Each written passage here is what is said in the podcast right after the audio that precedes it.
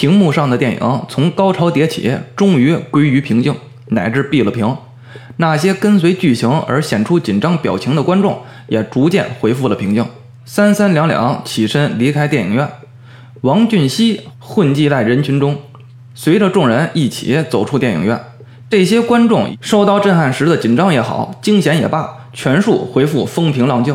可王俊熙的脑子里是如火山爆发般的高潮涌现，他自己都不知道怎么走出电影院的，两条腿软绵绵的，走起路来是一步三摇。宛如醉汉一般站在大光明电影院前的街道上，虽然头上是烈日悬天，可他的眼前呀是昏暗无比。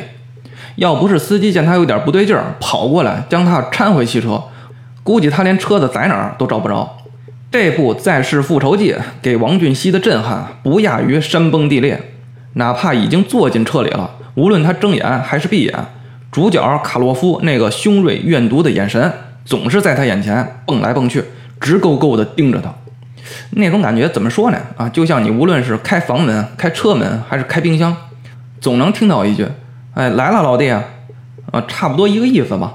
这眼神儿就像来了老弟一样，可谓是阴魂不散。有人就奇怪了，说这演员的演技就这么炉火纯青，这么技术高超吗？一个眼神就把王俊熙吓成这样。列位，不做亏心事，不怕鬼叫门。你要是平日里没做过什么亏心事儿，半夜有人敲门啊，你最多啊就是吓一跳，谁呀？这么晚了还来，对吧？可是你的脑子里整天就是琢磨人下绊子，别说有人敲门了，大老爷们晚上一个人睡觉你都不敢关灯。在王俊熙看来，电影里的卡洛夫那怨恨的眼神儿根本就不是卡洛夫的，而是源自另外一个男人。这男人啊，仿佛借着卡洛夫的这双凶锐、怨毒、愤怒又满是杀意的眼睛，隔着屏幕恶狠狠盯着王俊熙。怎么回事呢？有人说过啊，大多数有钱人的第一桶金都是不干净的。其他有钱人是不是这样？不多评论。但王俊熙确实如此。十二年前的王俊熙还不是如今的地位崇高啊，又身拥巨资的企业家大老板。王俊熙还是个穷小子。他的原名叫王阿玲。十二年前，他在哪儿呢？在浙江省一个偏僻的小镇上苟且过活。这小镇距离盛县约有二十里路的距离。虽然这小镇啊是路窄人稀，又很偏僻，但这是从盛县到绍兴的必经之路。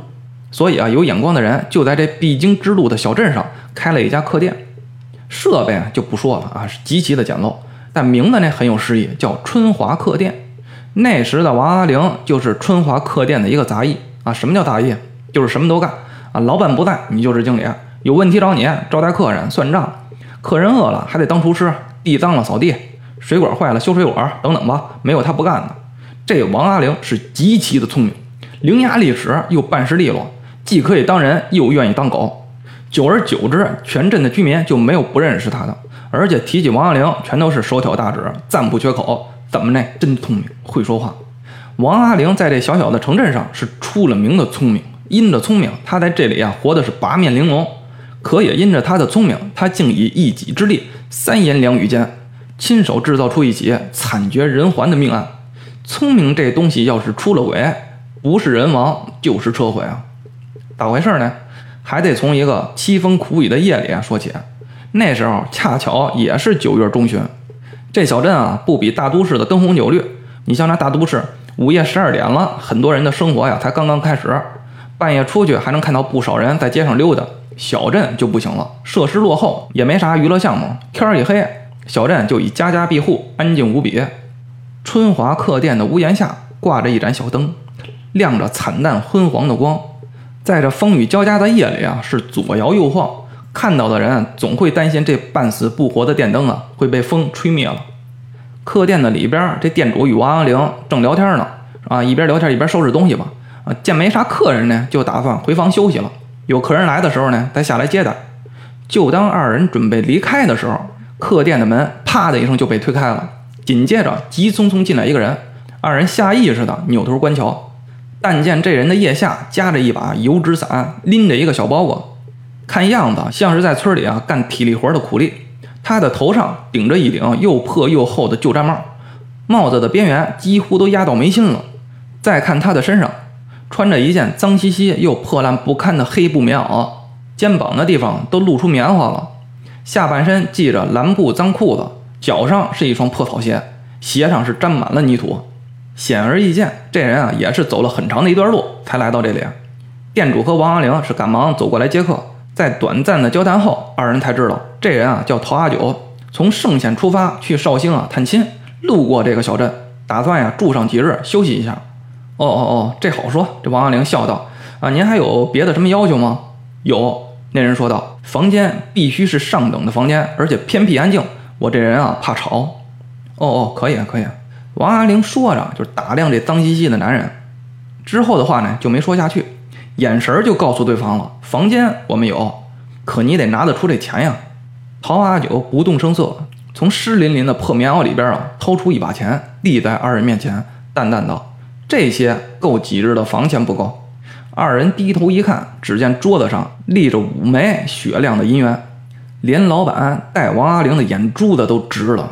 自从开店那天起，他们就没有一次性收到过这么多的钱呀！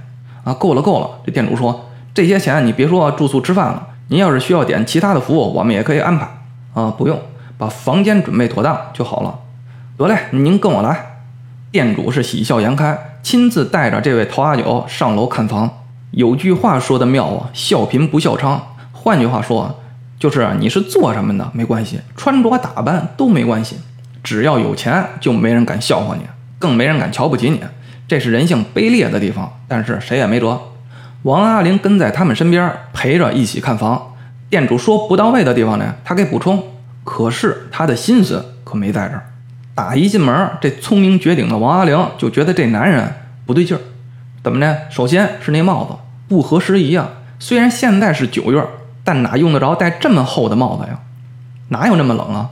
而且都压到眉心了，显然是不合身啊！这不是匆忙之中随便戴上的帽子，就是专门用来遮挡自己的样子的。这人的来路很值得怀疑。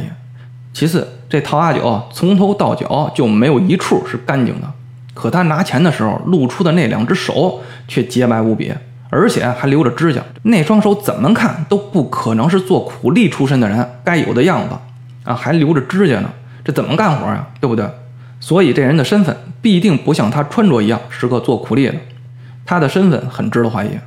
第三，一般的行路之人住一宿也就完事儿了，第二天该赶路赶路，哪有一住就几天呢？而且还单独住一家，还要隐蔽的房间，这都不合逻辑啊！综上所述，这人啊有猫腻，但是有什么猫腻，这王阿玲啊推断不出来了。王阿玲暗中观察陶阿九，见这男人啊四五十岁的样子。在煤油的灯光下，露出一张白苍苍的脸，脸上带出一种惊魂不定的神色。此人的脸上呢，有两个很容易辨别的特征：第一，在他的左耳的耳轮上，长着一颗红豆大小的黑痣，而且上面还长出几根啊一寸来长的黑毛；第二，他的眉心的正中间竖着三条很深的皱纹，中间的长，两边的短，只要稍微皱皱眉，就会形成有歪斜的钢叉的样子。这带有杀气的钢叉纹显得特别的特别，让人看一眼就不容易忘记。自称叫陶阿九的客人在客店里转了转后，最终选择第三层的上等的干净的房间，在三层的最里侧确实是隐蔽。因着他花钱痛快的缘故，这王阿玲啊也是格外的殷勤，嘘寒问暖，宛如啊他的仆人一般。这仆人为了讨好主子啊，刚要伸手接过主子手中的小包裹啊，那意思我帮您拿着吧。没想到这主子却一把攥住了他的手腕，立起了钢叉纹，冷冰冰地说道：“这里啊，用不着你了，你出去吧。”“哎哎，好嘞，那您有吩咐，随时赏下来，我在楼下随时恭候您。”王阿玲转身走出房间，她刚走出来，身后的房门砰的一声就关上了。王阿玲走到楼梯口，停下了，转身再次看向房门的方向，不动声色地站了好一会儿，才迈步下楼。从这一刻开始，他的心思就全在那小包裹上了。这神秘的陶阿九有一个神秘的小包裹，这包裹里到底藏着什么呢？这王阿玲可就惦记上了。王阿玲在明中暗中就开始找机会，伺机观察那个小包裹里到底是什么东西。没过多久，第二天的晚上，他就有了惊天的发现，同时一个恶毒的诡计涌上心头。